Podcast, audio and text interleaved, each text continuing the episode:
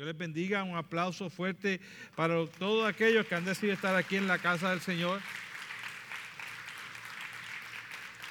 Sabe, eh, es bueno poder estar aquí, uno se goza, ¿no?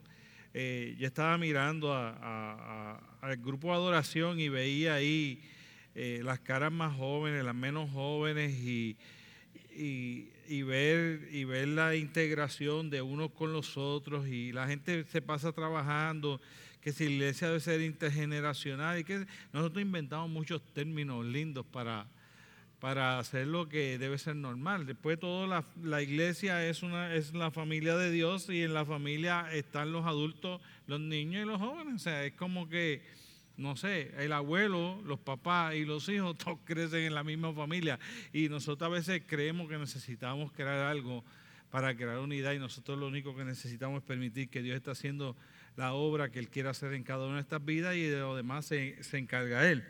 Qué bueno poderles tener en medio nuestro. Yo quiero que demos un aplauso a las personas que nos visitan en esta mañana.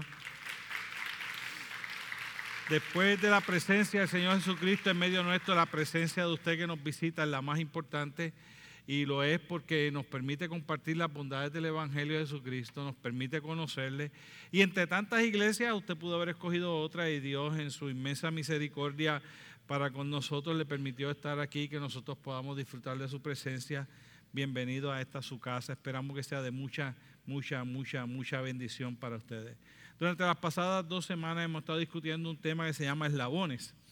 Y, ese tema empezó diciendo en primer día que había dos eslabones, que era, que era lo que yo creo y, y lo que yo defiendo y que esos eslabones tienen que estar ligados y que nosotros para poder tener ese carácter de creyente que el Señor espera que nosotros tengamos, pues la realidad del caso es que esos dos eslabones se tienen que ir fortaleciendo y cada vez esos eslabones deben ser más fuertes porque la cadena es tan fuerte como el eslabón más débil y que tanto yo puedo creer, pero si no estoy dispuesto a defender, realmente afecta lo que creo. Y mientras más yo creo, más estoy dispuesto a defender aquello que yo creo y estar allá afuera en, esta, en este mundo eh, inmisericordia para aquel que cree en el Señor Jesucristo y uno poder estar ahí al frente y a pesar de las circunstancias, yo poder defender aquello con lo que yo he creído. Y la, la semana pasada hablamos de amor y perdón y decíamos que, que la palabra del Señor nos llama a tener esos dos elementos esenciales, integrales en nuestro carácter como cristianos. Y que nosotros tenemos que tener esos dos eslabones en nuestra vida muy bien entrelazados y muy bien fortalecidos y que el Señor nos llama a amar de una manera diferente a la que aman los demás, porque el Señor nos manda o nos llama a amar de la manera en que Él amó y no la manera en que la gente ama. Y decíamos que ese tipo de amor echa fuera todas las cosas, todo lo cree, todo lo puede, todo lo soporta. Pero también estábamos hablando de que ese amor sin, la, sin que haya perdón en nuestra vida y la capacidad de perdonar, independientemente de quién es sin acepción de personas, es un perdón que el Señor espera que nosotros tengamos. Y decíamos que sin ese amor de Dios manifestándose en nuestra vida, esa capacidad de perdonar es limitada. Y decíamos que es allí en la cruz del Calvario donde ese perfecto amor con ese perdón se, unieron y crearon ese perfecto vínculo y se manifestó a través de la cruz del Calvario cuando el Señor Jesucristo le decía a aquellos mismos que lo estaban crucificando y vituperando en contra de él, le decían, Padre, perdónalo porque no saben lo que hacen. Y Dios llegaba a la cruz porque enseña la palabra que aún siendo nosotros pecadores, Cristo murió por nosotros y lo hizo por amor. Y allí en la cruz es donde se encuentran esos dos, la mejor representación de dónde se encuentra, dónde se ilvana el amor con el perdón. Hoy he tenido una gran batalla como ustedes saben, como una serie, pues yo sé de qué, de qué Señor puso en mi corazón predicar hace tiempo, pero tuve una batalla con cuál es el, el, subtítulo de hoy para el mensaje y pensé caer y levantarse. Pero después llegó aflicción y victoria. Y yo creo que hay dos eslabones más que forman parte del carácter o de la vida de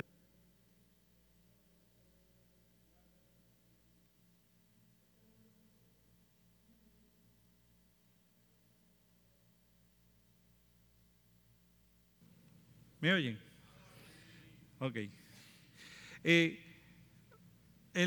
la aflicción y la victoria. Y yo creo que uno de los problemas mayores que nosotros confrontamos eh, en la sociedad es que nosotros queremos decirle a la gente que venga a Jesucristo y que no hay aflicciones. Yo sé que yo he predicado de las aflicciones en otra ocasión, pero no voy a hablar específicamente de las aflicciones per se, sino de cómo esas aflicciones causan algunos efectos en nuestra vida que de verdad, de verdad son parte de tu, de tu, ser creyente y ver que a través de esas aflicciones en algún momento, cada vez que el Señor permite que haya aflicciones en nuestra vida, después victoria. No hay dicha cosa en la vida del creyente que hayan aflicciones sin que después hayan victoria. Eso no quiere decir que hay bienestar, pero hay victoria. ¿Sí o no? ¿Me van siguiendo? El bienestar y la victoria están confundidos también en el país. Le, enseñamos a la gente una vida creyente sin aflicción, eso no existe. Eso en verdad no existe. Podría existir si Dios quiere, pero eso no es lo que Él dice en la Biblia. Lo segundo que nosotros decimos es que le, le, enseñamos a la gente que una vida victoriosa, alguien que tiene éxito, tiene victoria en la vida, es alguien que todo le sonríe, que todo le va bien y que no hay problema. Eso tampoco existe. La realidad del caso es que la aflicción y la victoria son parte de lo que nosotros como creyentes vamos a tener que, que, hacer y preparar. Y ahí, en esos dos eslabones, no hay manera en que el Señor, cuando usted mira la Escritura, siempre que hay aflicción, a la larga viene una victoria detrás. Dios la mezcló para que cuando tú estés en medio de una, tú sepas que la victoria está al otro lado del camino.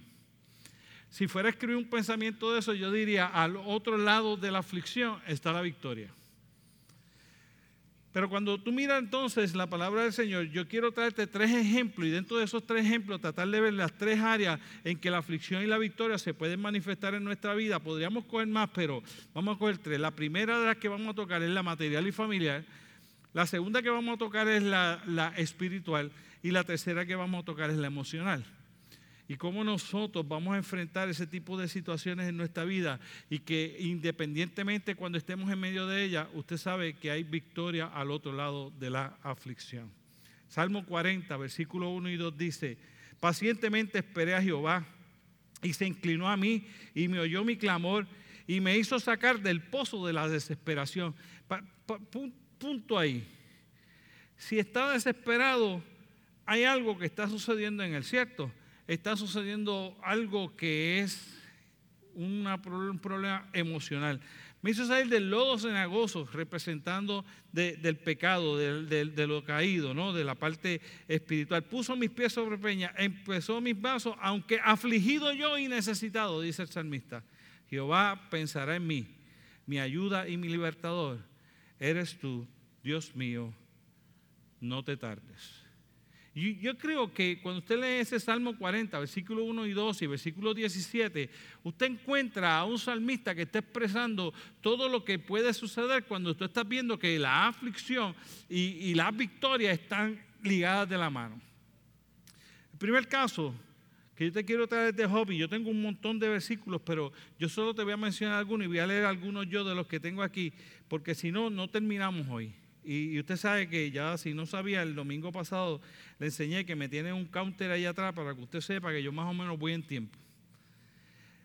Pero dice Job, libro de Job, capítulo 1, versículo 1 y 3 y 18 al 21, pero voy a leer el 1 y el 3 nada más y después entramos eh, en, lo que pasó. Hubo en la tierra de Eus un varón llamado Job y este era hombre perfecto y recto, temeroso de Dios y apartado del mal. Fíjense en Job.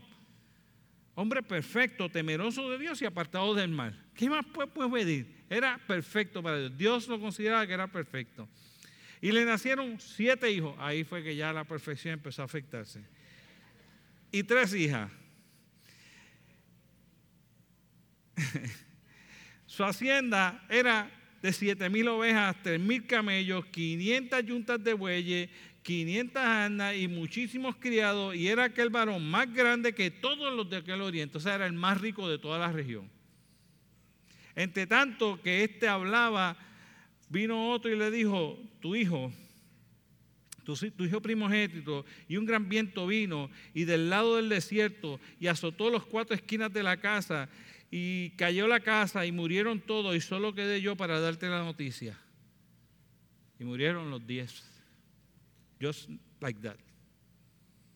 Y rasgó su manto y de mi madre salí desnudo. y allá volveré desnudo. Jehová dio, Jehová quitó, sea el nombre de Jehová bendito. Yo ni puedo imaginar la aflicción de Job, ni puedo imaginar las situaciones que caen, las aflicciones que vienen por la situación de familia y por la situación de pérdidas materiales. Pero mire lo que ha perdido Job hasta ese momento. Todos sus hijos de un cantazo. Yo pienso en la pérdida de un hijo mío, uno nada más. Y de pensarlo nada más se me salen las lágrimas. Job pierde sus diez hijos de un cantazo. Y cuando usted mira, Job empieza a vivir esa situación que va a trastocar todo lo demás, porque no solo se convierte en una pérdida de eso, sino que se convierte en una pérdida de todo lo demás. Entienda algo, a ese momento Satán le ha quitado todo lo que Job tenía. Así que ya no solo se convierte en una pérdida material, donde Job ahora que perdió todo lo que tenía, lo perdió. Si usted lee los versículos anteriores, se quedó sin nada, en la prángana, diría el puertorriqueño. Del más rico de todo al más pobre de todo. Del que tenía abundancia al que no tenía nada. Y ahora para colmo pierde los diez hijos.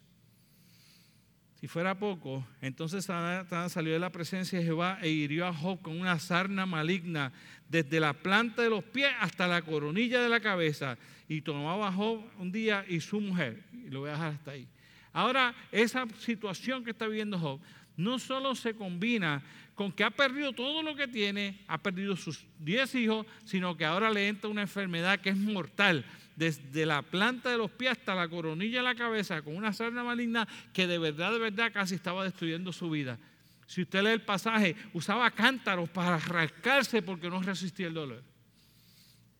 En medio de toda esa aflicción, aparece la imagen de la esposa que le dice amorosamente y le dijo,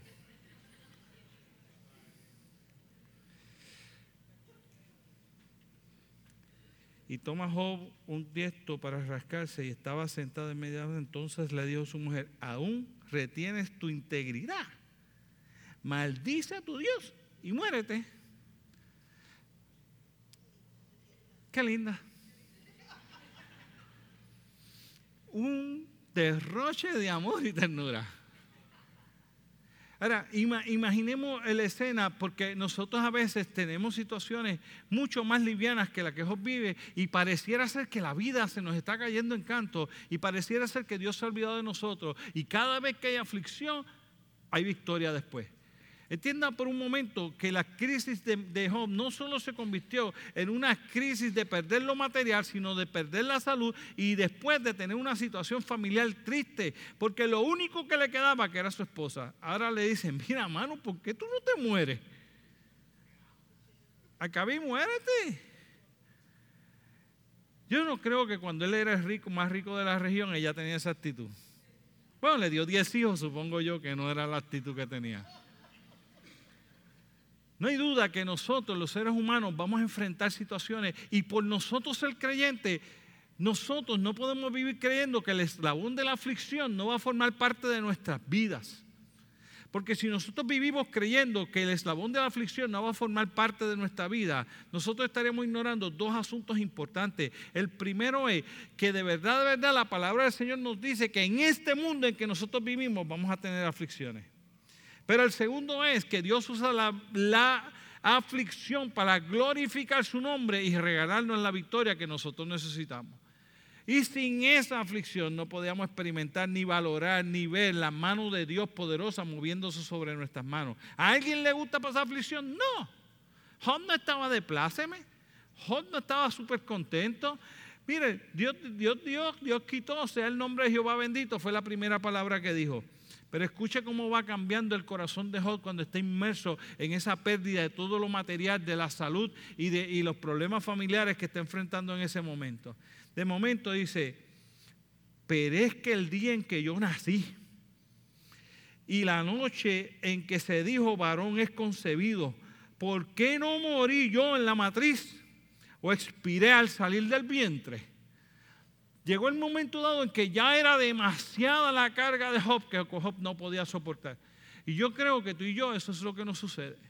Hay veces que quisiéramos morir por las aflicciones que llegan a nuestra vida. Y quizás tú llegaste hoy aquí, tienes una tremenda aflicción en tu vida. Y yo quiero decirte que no estás solo en el camino. Mira a tu lado y verás a alguien que está pasando por algún tipo de aflicciones. Mira a tu lado. Mira hacia atrás, hacia adelante, hacia el izquierdo, hacia el derecho, y en alguno de esos lados vas a encontrar a alguien que te comprende bien porque también vino viviendo algún tipo de aflicciones. En este mundo esa es la norma del día. Tener aflicción es parte de lo que forma este mundo, es parte de lo que es estar vivo. La diferencia está en si nosotros vamos a enfrentar esas aflicciones agarrados de la mano de Dios o las vamos a enfrentar agarrados de nuestras propias fuerzas en el proceso en que Job se encuentra allí, cuando va a buscar algún tipo de consuelo, ya no tiene familia a quien acudir. ¿Sabe qué fue lo próximo? Que los amigos le dijeron que él tenía que haber hecho algo malo para que estuviera pasando con todo eso y después se fueron. Y de momento Job queda solo en medio de la angustia, en medio de la tribulación. Y se siente por un momento y dice, pero ¿para qué yo estoy vivo? Me hubiese muerto del día que nací. Es más, en la matriz me hubiese muerto y nunca hubiese llegado a nacer. Hubiese sido eso mejor para mí porque ya yo no resisto toda esta situación. A todo eso pareciera que Dios está ausente. Así que llegó el momento en que Job empezó a preguntarle a Dios, chicos, ¿qué pasa, mano? ¿Por qué a mí? ¿Yo era justo? Y yo creo que a veces nosotros tenemos que entender que, que no es nuestra situación. Y sí es verdad, pero no es que Dios no está ausente, es que el mundo es terrible. La sociedad es difícil, el estar vivo es complicado y nosotros queremos estar vivos y no queremos vivir eso y no es posible. La única manera en que eso va a ser completado completamente, perdonad la redundancia, es el día en que muramos y vayamos a la presencia del Señor. Tú quieres tener total paz y tranquilidad sin tener que vivir aflicciones, tienes que morir. Mientras no, aunque seas creyente, la aflicción va a formar parte de tu vida. Tú tienes que estar dispuesto a amar a Dios a servir a Dios. Dios dio y Dios quitó, independientemente de si estás viviendo aflicciones, porque tú no vienes a Él para que las aflicciones desaparezcan de tu vida, tú vienes a Él para que en medio de ellas tú sientas que Él te está cuidando y protegiendo y que tienes la salida, porque después viene la victoria.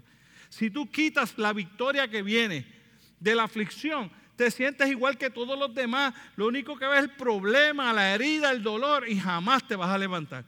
Pero si tú metes la victoria como ese eslabón que va de la mano, entonces tú lo único que sabes es que por mucho puedan atacarte las aflicciones, en algún momento el Dios al que tú sirves te va a levantar y te va a levantar en victoria y tú serás más que victorioso en Cristo Jesús, Señor nuestro. De momento, Job, después de estar preguntando con Dios, sucede esto. ¿Por qué pues tuviste en poco la palabra de Jehová? Haciendo lo malo delante de sus ojos. Perdón, me equivoqué. Respondió Job a Jehová y le dijo, por tanto yo hablaba lo que no entendía, cosas demasiado maravillosas para mí que yo no comprendía. De oídas, de oídas te había oído, mas ahora mis ojos te ven. Este es Job hablando después de toda la aflicción que ha estado sucediendo, después que habla con Dios y Dios está hablando con él, que se encuentra con el Dios en, el que le ha creído, entonces dice, es que palabra no había, de oídas te había oído, mas ahora mis ojos te ven. Ahí está la victoria. Ya, Job es victorioso. Yo quiero que tú entiendas, ya Job ahí se convirtió en victorioso, porque de momento, allá en ese final, en el capítulo 42 de Job, este, ya cuando está acabando toda esta historia de Job en la palabra del Señor, aparece Dios hablando con Job y Dios y Job confiando en el Dios que está hablando con él. Cuando Job está caído, que cree que no puede más, que no se puede levantar y empieza a cuestionar a Dios, Dios hace presente y le deja saber que él ha estado allí siempre. Y él le cuestiona a Job, ¿dónde estabas tú cuando yo creé todas las cosas? Inmediatamente después de eso, Job entiende que a pesar de estar viviendo en la aflicción, Dios sigue siendo Dios y él sigue teniendo necesidad de él. Y le dice, de oídas te había oído, ahora yo entiendo más, ahora mis ojos te ven. No es por lo que yo tenga o cuánta cosa yo haya alcanzado, o si me va bien o no me va mal, o si tengo o no tengo aflicción, es por quien tú eres y quien yo soy y cuánto yo amo esa relación que tengo contigo y estoy dispuesto a seguir caminando con ella, aunque nada, aunque todo esto que yo tengo nunca se vaya aunque todo el bienestar que una vez tuve no vuelva a regresar. Y cuando Job exclama eso, Dios se extiende y señala la palabra del Señor que Dios retiró todas las aflicciones que Job estaba viviendo. Y en esos versículos finales, después de eso, dice de la siguiente manera, y quitó Jehová la aflicción de Job. Cuando él hubo orado por sus amigos y aumentó al doble todas las cosas que habían sido, Tenía 20 hijos ahora. Y después de esto, vivió Job 140 años y vio a sus hijos y a las hijas de sus hijos hasta la cuarta generación. Y así Dios bendijo con victoria la vida de Job. ¿Tú entiendes? Sí estaba la aflicción en su vida, pero también está la victoria. Aflicción sin victoria, sufrimiento absoluto a lo máximo. Aflicción con victoria es regocijo de ver la gloria de Dios manifestándose en mi vida en algún momento. En algún momento. El segundo caso que te quiero traer. No es por lo material o lo familiar nada más, que pueden ser las crisis que tú estés viviendo o las aflicciones que te estén tocando vivir en este momento. Pero posiblemente tu crisis es espiritual y no es familiar o no es material. A lo mejor todo te va bien, todo te está sonriendo, tienes un buen trabajo, buenos ingresos, buena casa, buen carro, no te falta nada en tu casa, tu familia es muy feliz. Pero a lo mejor tu, tu situación y tu aflicción es espiritual. Y sucedió un día, al caer la tarde, ahí en el crepúsculo, a mí me parece que el Señor puso eso allí para, para si yo fuera una de estas personas, a él bien como romántico y todo.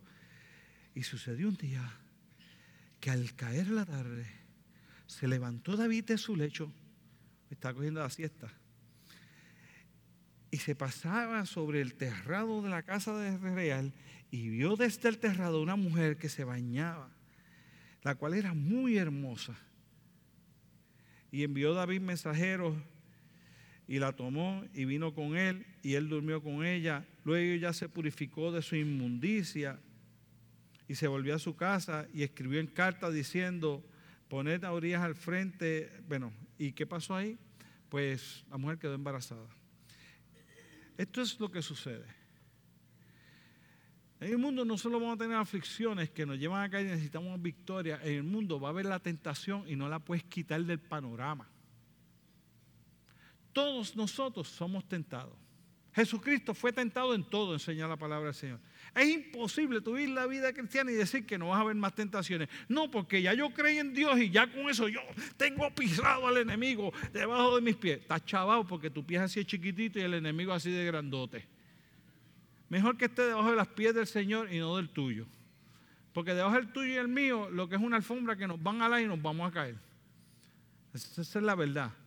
No, vengamos con la historia esa de que ya yo tengo esta estatura espiritual. Mientras tú quites que la tentación va a venir en tu vida, tú vas a tener una crisis espiritual en cada vez que te, cuando menos te imagines vas a tener una crisis espiritual.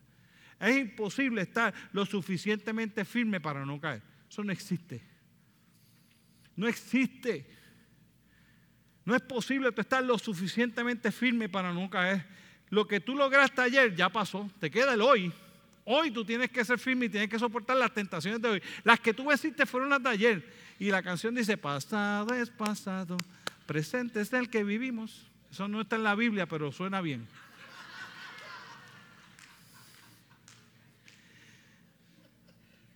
Nadie está lo suficientemente fuerte. Nadie.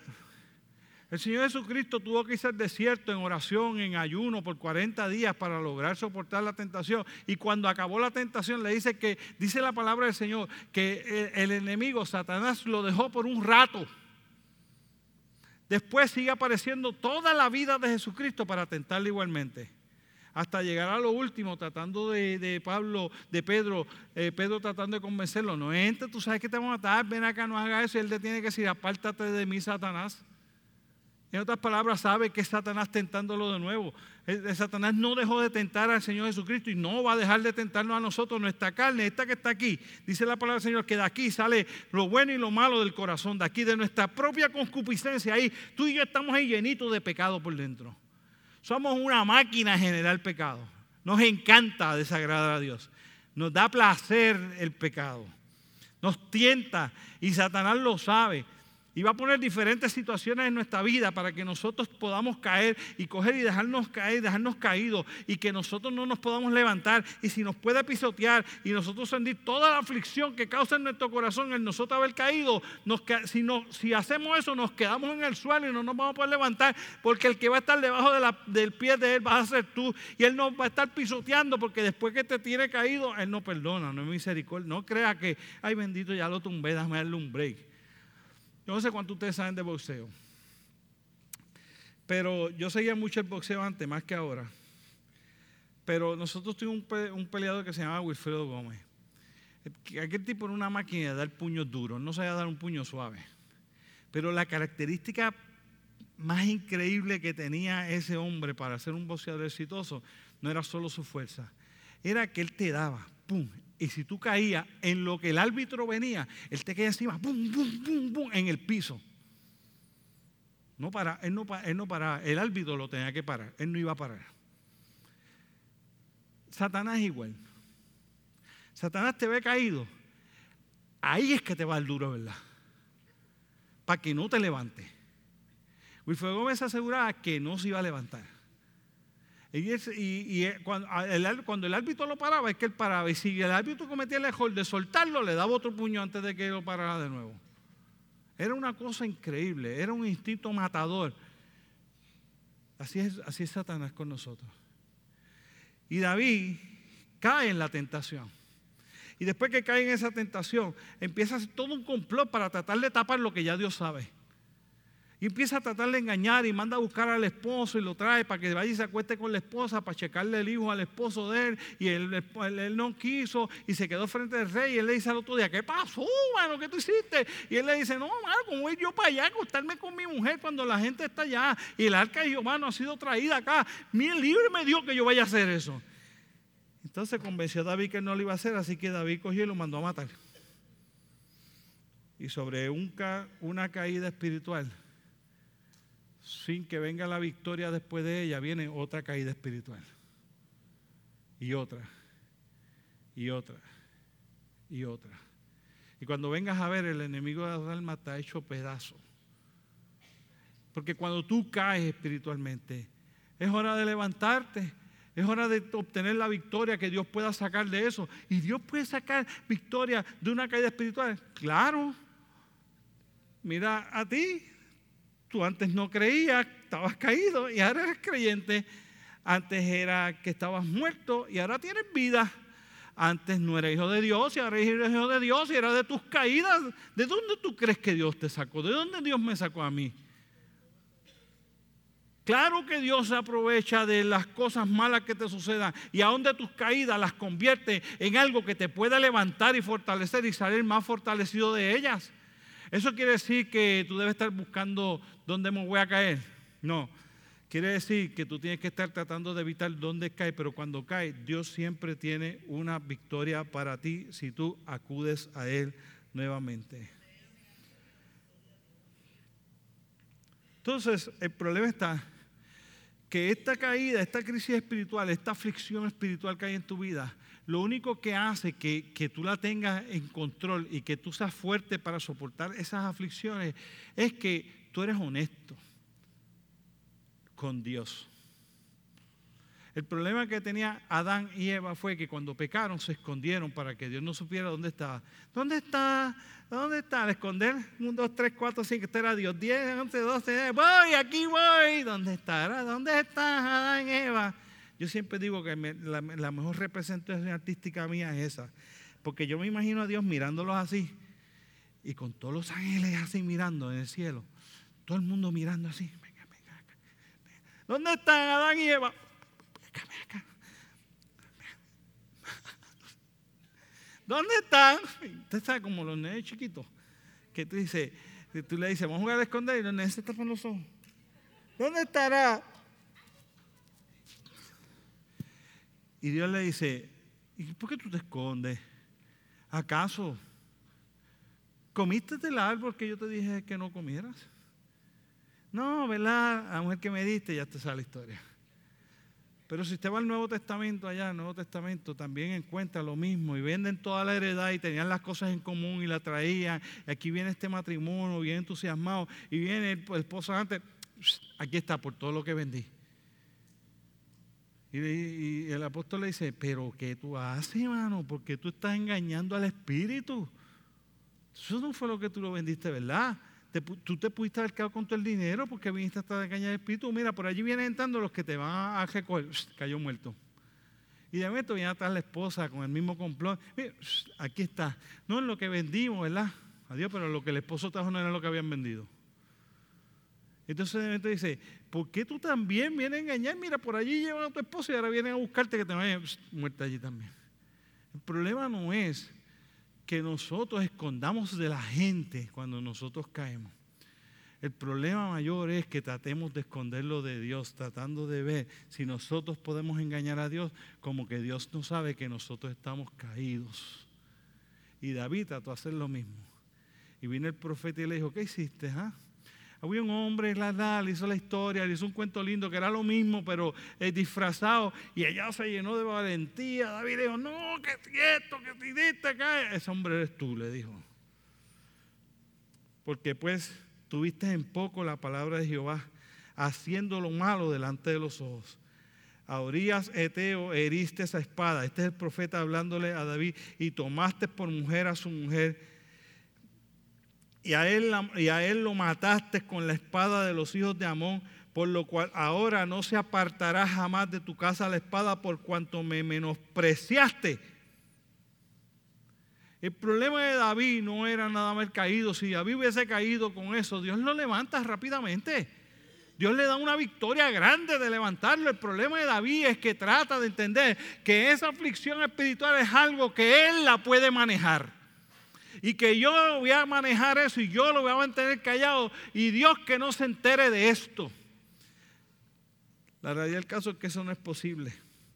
La realidad del caso es que ya Dios lo sabe. Cuando yo David eso, entonces David rogó a Dios por el niño y ayunó David y entró y pasó la noche acostado en tierra. Entonces David se levantó de la tierra y se lavó y se y cambió sus ropas y entró a la casa de Jehová y adoró. Y de momento David hace lo que debió haber hecho al principio y, y, no hubiese matado a otro hombre y Dios no hubiese pasado el juicio contra él que tuvo que vivir amargamente. Porque hizo lo que debió haber hecho al principio que tú y yo debemos hacer, que vayamos a conquistar la victoria de nuestra caída. La que está en la victoria de nuestra caída es bien sencillo. Es que tú vas y le dices a Dios de profundidad de corazón, fallé, me caí, me caí. tengo que ser honesto, me caí. Yo sé que tú lo sabes, pero yo necesito ir delante de ti y decirte, estoy caído.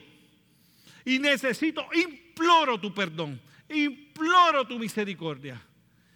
Cuando David hizo eso, Dios levantó a David y le dio una gran victoria. Y de momento acaba, entonces el rey David este, respondió y dijo a Betsabé, y ella entró a la presencia del rey y se puso delante del rey. Esto ahora ya es en Primera Reyes, en el capítulo 28, y ya David está por morir. Eh, va a pasar la sucesión de su reinado. Y estas son las palabras de José, de, David, después de haber vivido toda esa aflicción espiritual que tuvo que vivir, las consecuencias de esa aflicción. De momento sale y le dice a esta su esposa y dice, y el rey juró diciendo, vive Jehová, que ha redimido mi alma de toda mi angustia. Y de momento el rey David, antes de entregar el trono y antes de morir, delante de su esposa le dice, mira, esto es lo más importante. Dios me ha librado de todas mis angustias, de todas mis aflicciones, Él me levantó. De todo lo que tuve que vivir, es verdad que me habré caído, pero Él me levantó, me restauró, me puso en alto y me dio la victoria. Después, al otro lado de cada aflicción, hay una victoria. La vida del creyente estará llena de aflicciones, pero también igualmente está llena de victoria. Nosotros solo tenemos que creer, confiar y ser lo suficientemente honestos delante de Dios en nuestras aflicciones espirituales para decirle, Señor, tú conoces mejor que nadie mi vida y sabes que estoy caído y necesito que tú me perdones.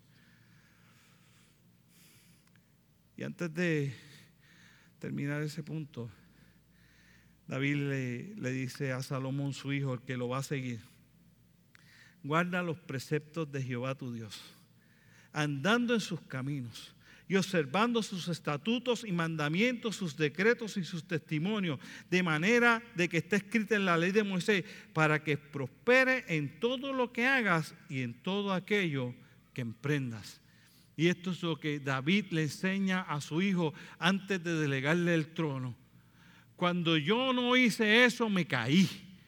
Cuando yo viví de acuerdo a los estatutos y preceptos del Señor, el Señor me levantó, me dio la victoria y todo lo que yo hacía prosperaba. Y todo lo que yo hacía era bueno. Emprendía grandes caminos, grandes batallas y grandes victorias. Y tú también puedes ir en tu vida, a pesar de que caigas en momentos, que Dios te levante porque tú honestamente quebrantado y humillado, como decía ahorita Alexandra, cogiendo ese papel de quebrantamiento y tirándolo no en este altar, sino delante de la presencia diciéndole, estoy caído y necesito tu perdón. Y el Dios que levantó a David y le dio victoria, extiende su mano y te levanta a ti también y te da victoria.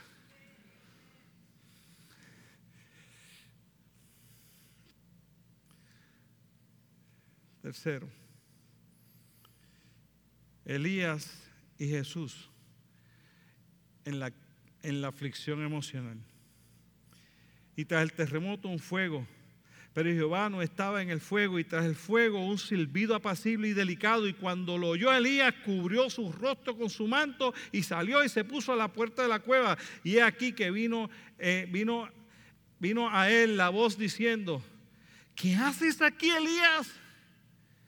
Y él respondió, he sentido un vivo celo por Jehová, Dios de los ejércitos, porque los hijos de Israel han dejado tu pacto, han derribado tus altares y han matado a espada a los profetas, y solo yo he quedado y me buscan para quitarme la vida.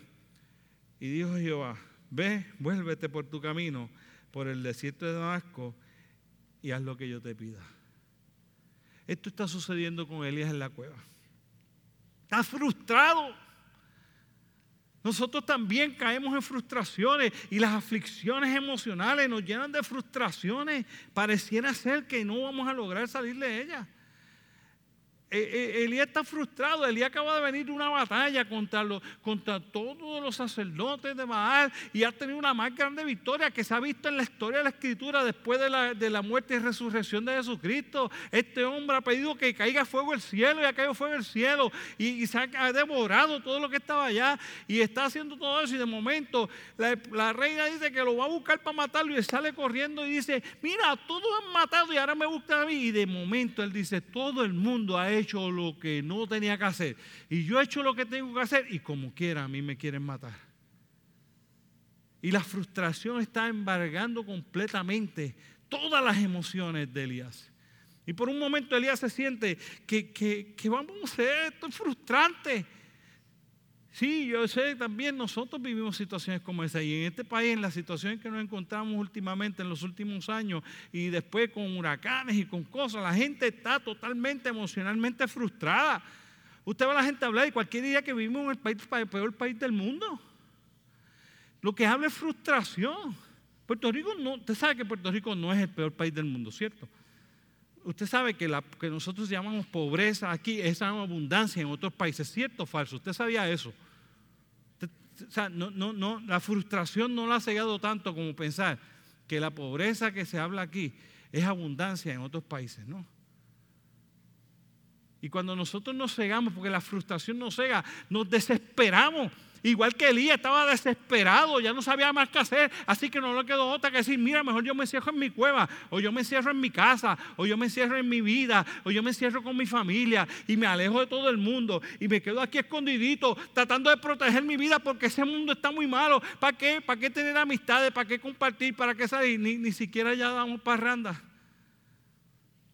¿Sabe qué nosotros hacemos cuando nosotros cedemos ante los miedos y los temores que nos, nos que nuestra vida pueda tener riesgo, le damos victoria y le damos fuerza a aquellos que están en contra de nosotros. Es increíble eso. Y Elías le está dando fuerza a esta mujer. Porque ahora mientras él estuviera escondido, el pueblo de Israel estaba sin el único profeta que le quedaba, que hacía caer fuego del cielo y que le decía a la lluvia que se detuviera y pasaban meses sin llover. Y mientras el hombre estuviera escondido en la cueva en sus frustraciones de que es que me van a matar, de que qué están haciendo los demás, es que todos los demás derribaron tal tal y yo no, y qué sé yo cuánto, y él allí encerrado en sus frustraciones, jamás obtendría las victorias que el Señor tenía para ellos. Elías se acababa de olvidar de las grandes victorias que Dios le había dado y las frustraciones llegan a nuestra vida para que nosotros nos olvidemos de las victorias que Dios nos ha dado antes para pensar que ahora sí, que ya estoy caído y ya no hay futuro ni esperanza y la frustración embarga tu vida y de momento tú crees que no puedes tener una mejor relación con Dios o que tu vida no va a seguir adelante o que tus caminos no prosperarán. Eso es imposible para el creyente porque la Biblia te promete que todos tus caminos prosperarán.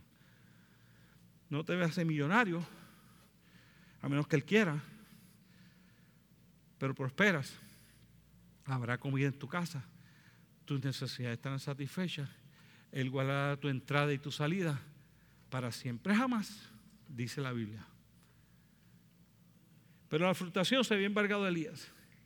Y lo segundo que está sucediendo mientras Elías está allí en la cueva es que Elías, además de tener frustración, tiene un miedo que lo paraliza. Una de, las cosas emocionales que más nos detiene es el miedo. Elías está paralizado por el miedo. Yo, y yo quise decirle que Elías tenía alguna razón remota para tener miedo. Pero ¿cómo usted me puede decir que se enfrentó a 450 hace unas semanas atrás? 450 profetas de Baal, a todos a la misma vez está sentado encima de la pieza diciendo, llamen lo que no oye, mofándose de ellos. ¿Cómo puede ser posible que el hombre que ha hecho eso, que los 450 profetas murieron y que él obtuvo la gran victoria y que todos los altares a ser cerrados y de momento por una sola persona ahora él tiene miedo? Si esa misma persona estaba viva, y era la reina cuando él hizo esta, obtuvo esta otra victoria. El problema está que cuando nosotros entendemos que tenemos miedo, se nos olvida que quien está con nosotros para darnos la victoria es más poderoso que el que, nos quiere, que el que viene en contra de nosotros. Y cuando nosotros olvidamos eso, nos olvidamos del otro eslabón, del de la victoria. Y la aflicción emocional que nos lleva a ese miedo nos hace tratar de ver que nosotros no vamos a poder, que ya estaba todo perdido que tengo miedo de ir allá, miedo de predicar, miedo de decirle a la gente que yo soy creyente, miedo que la gente, porque miedo a perder el trabajo, miedo a que me maten, miedo a que me quiten, miedo a que me den, miedo a que me hagan bullying, miedo a que me haga esto, miedo, miedo, miedo, miedo, miedo. El miedo no es otra cosa que una, algo emocional que te paraliza y el amor echa fuera el temor. Y Dios es amor. Dios echa fuera el temor de tu vida y Él te da la victoria sobre las aflicciones de los temores que te tienen atado, detenido, sentado, con miedo, frustrado en una esquina, en una cueva. Y Él te dice, ¿qué haces ahí?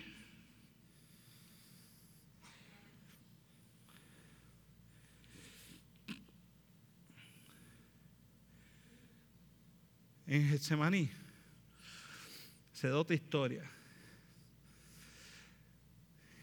Y él se apartó de ellos a distancia como un tiro de piedra. Y puesto de rodillas oró diciendo, Padre, si quieres pasa de mí esta copa, pero no se haga mi voluntad, sino que se haga la tuya. Y se le apareció un ángel del cielo para fortalecerle. Y estando en agonía, oraba más intensamente y era su sudor como grandes gotas de sangre que caían a la tierra. Jesucristo, el Hijo de Dios, emocionalmente hablando, tuvo angustia. Y estaba tan y tan y tan y tan angustiado que estaba tirado de rodillas. Y tirado de rodillas le imploraba, papi, si es posible, no me dejes morir en esa dichosa cruz. Y ahí era tan profundo que empezó a sudar y sudaba tanto que eran como gotas de sangre hay. Usted se imagina la angustia el momento de depresión que está viviendo el Señor Jesucristo, en ese momento allí en la cruz, no es para, no es para menos. Él sabe que le van a dar con vara, él sabe que le van a dar latigazo, él sabe que le van a dar bofetada, él sabe que lo van a escupir. Él había leído Isaías, ¿me entiendes? Él dijo Isaías, esta profecía se ha cumplido, yo estoy aquí en medio de ustedes. Él sabe que, que lo que le pasa, él sabe la lanza que va a cortar su castado, él sabe los clavos que van a pasar sus manos, él sabe la corona que va a pasar sus sienes, él sabe la cruz que tiene que cargar, él sabe la hipocresía hipocresía la gente que va a tener que enfrentar. Él sabe todo lo que le espera. Y cuando él empieza a pensar en eso, cae angustiado. Y nosotros nos pasa lo mismo. Lo bueno es que el Señor Jesucristo, a la diferencia del Señor Jesucristo y del Dios al que nosotros servimos, a otras posibles alternativas que la gente presente, es que el Dios a quien nosotros sentimos vivió lo que nosotros vivimos y nos entiende. Pero Él tuvo victoria. Dijo, pero no se haga mi voluntad sino la tuya. Y él venció la angustia que estaba viviendo y la desesperación y fue y llegó a la cruz y murió en la cruz del Calvario. Esa sí que ha sido una victoria grande. Escuche por un segundito cómo dice esto. Y estando en la condición de hombre, se humilló a sí mismo, haciéndose obediente hasta la muerte y muerte de cruz. Él sabiendo eso, dijo, es verdad, esa, esa angustia que yo tengo, ese dolor que yo siento, esa depresión que me está embargando, esas emociones que me traicionan, que me quieren llevar a no llegar a la cruz. Todo eso es cierto, porque esas aflicciones emocionales son parte de la vida del creyente y Jesucristo lo sabía, pero él sabía que lo correcto era confiar en la voluntad del Padre, porque confiando en la voluntad del Padre vendría la victoria. Y se humilló y dejó que lo clavaran en la cruz. Y si fuera suficiente victoria con eso, que tu pecado y mi pecado han sido perdonados, que tú y yo tenemos posibilidad de vida eterna, como si fuera eso lo suficiente, eh, dice la palabra del Señor, por lo cual, por eso, por haber superado sus angustias, por haber sido fiel a pesar de sus vicisitudes, a pesar de su, dolor, a pesar de su humillación, a pesar de su, de su momento de tristeza que le embargaba hasta lo sumo en aquel lugar, por lo cual Dios lo exaltó hasta lo sumo y le dio un nombre que es sobre todo nombre. Y a través del cual todos nosotros podemos ser salvos. Y después te dice a ti y a mí de esta manera, tú crees y tu nombre es exaltado en el reino de los cielos. Y tú haces la voluntad del Padre y algún día Él te va a decir, bien, buen siervo y fiel en lo poco fuiste fiel, en lo mucho te pondré. Entra en el gozo de tu Señor. Y Él te dice, podrá venir la angustia, podrá venir el sufrimiento, podrá venir el miedo, podrá venir el temor, podrá venir todas esas aflicciones espirituales que pueden llegar, emocionales que pueden llegar a tu vida. Pero recuerda, yo estoy contigo y yo te voy a dar la victoria. Y en algún día, en algún momento, tú y yo también seremos exaltados. Y enseña la palabra del Señor que somos coherederos con Jesucristo de todas sus grandezas en gloria. Después de la aflicción, siempre viene la victoria. Al otro lado de la aflicción hay victoria. Eso es lo que hace glorioso servir a Dios. Eso, es lo que hace hermoso. El problema es que la gente quiere ver que victoria es igual a bienestar a algo mío. Nosotros somos demasiado egoístas como para ver que esto es una victoria, que quizás a través de mi aflicción emocional, de mi aflicción espiritual o de mi aflicción ah, familiar o mi aflicción material, a lo mejor a través de eso alguien fue salvo.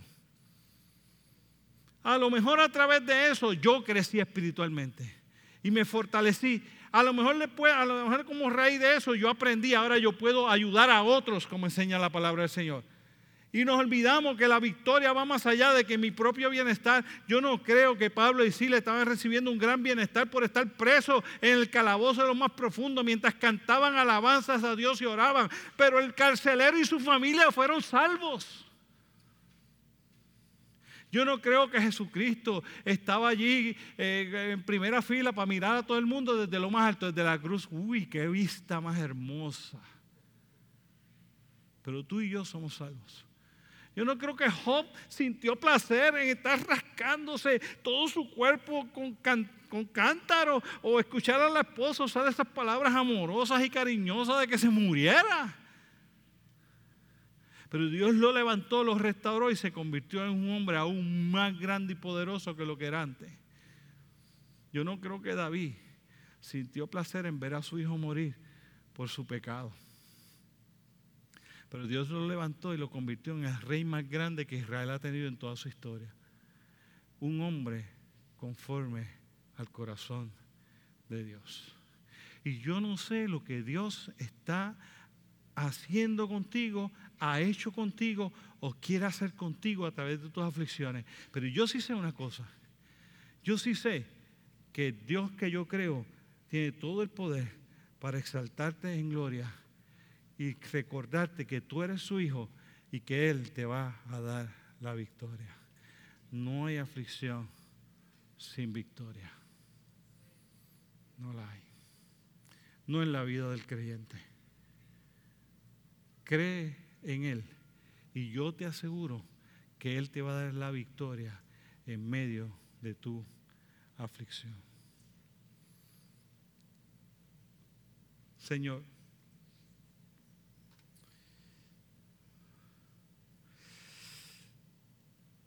qué raro tú nos hablas, Señor. Querrá decir esto que vamos a anhelar angustias en ninguna manera. ¿Querrá decir esto que eh, tenemos que anhelar aflicciones? Para nada. Lo que quiere decir, Señor, es que van a llegar las aflicciones, o materiales y familiares, o espirituales, o emocionales, van a llegar a nuestra vida garantizado. Pero Señor, hoy tú nos llamas a que creamos y confiemos en ti, como lo hizo Job a que creamos y que confiemos en ti como lo hizo David, a que creamos y confiemos en ti como lo hizo Elías y como lo hizo Jesús. Y que a la larga, Señor, nosotros veremos que tú te glorificaste, que tu nombre fue exaltado, que la obra fue hecha y que nosotros veremos la victoria en el nombre poderoso de Jesús. Padre, es distinto, pero es a lo que nos llamas. Nos llamas a creer y confiar que tú estás en medio de la aflicción porque estás preparando la victoria. Tú no nos das la aflicción necesariamente, ni siquiera es algo que tú necesariamente quieres para nosotros, pero llegan. Y a pesar de que llegan, Señor, tú estás fiel para darnos la victoria en medio de cada una de ellas.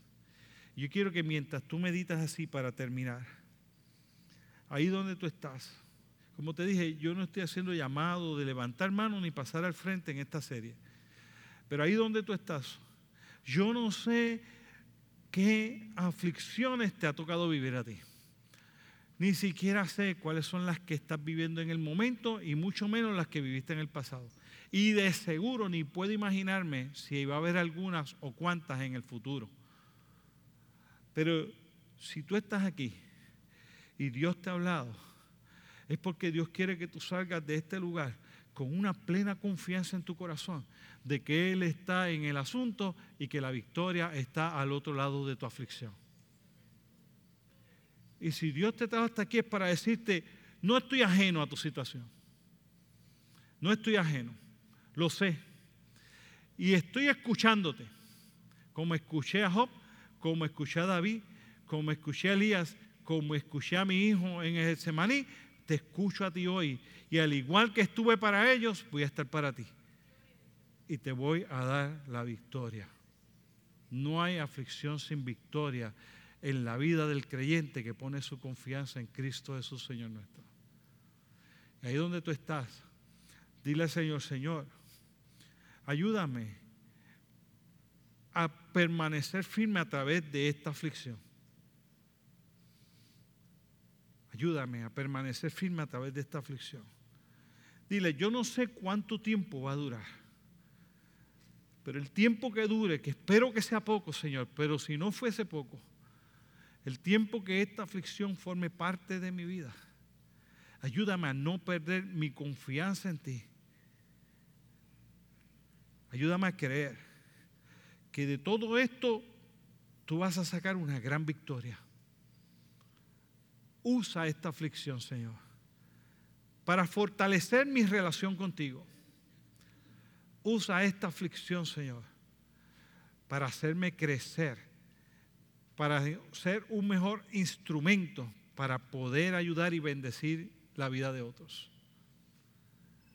Usa esta aflicción, Señor, para que tu nombre sea glorificado.